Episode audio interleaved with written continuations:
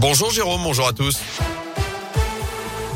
Et on débute avec vos conditions de circulation dans la région. Des difficultés à vous signaler sur la 47 à hauteur de Givor en direction de Lyon. Des difficultés aussi autour euh, de Lyon sur la 46 sud, aux deux entrées du tunnel sous Fourvière également. Pour le reste, c'est plutôt fluide actuellement. Notez également autour de Saint-Etienne, c'est un ralentissement sur la rocade ouest dans le secteur de Roche-la-Molière et de Saint-Genélaire en direction de Villars.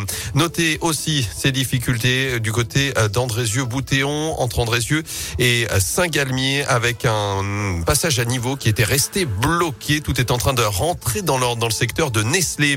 À la une, cette nuit agitée pour une famille de la Loire. Cinq personnes ont dû rester confinées dans une chambre de leur maison pendant plusieurs dizaines de minutes ce matin. En cause d'un incendie qui s'est déclaré il y a moins de deux heures désormais dans leur garage sur la commune de Saint-Éan au-dessus de Saint-Étienne. Un feu parti du compteur électrique. D'épaisses fumées se sont propagées à la maison. Il a fallu l'intervention des pompiers pour mettre cette famille en sécurité. Une intervention toujours en cours sur place.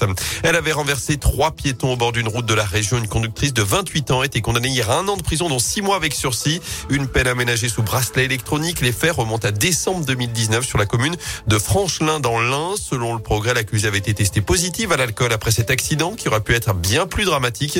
Il avait tout de même provoqué plusieurs fractures aux différentes victimes. Le passe vaccinal pourrait bien disparaître dans les prochaines semaines. Hier, le ministre de la Santé, Olivier Véran, a rappelé au Sénat que les conditions pourraient être remplies pour une levée du dispositif d'ici deux à trois semaines si la trajectoire actuelle se maintient. Notez avant cela que près de 3 millions et demi de Français vont perdre aujourd'hui ce passe vaccinal. Conséquence du nouveau délai pour effectuer sa dose de rappel, il est passé à 4 mois. Le gouvernement avait accordé une semaine de rab pour se mettre à jour.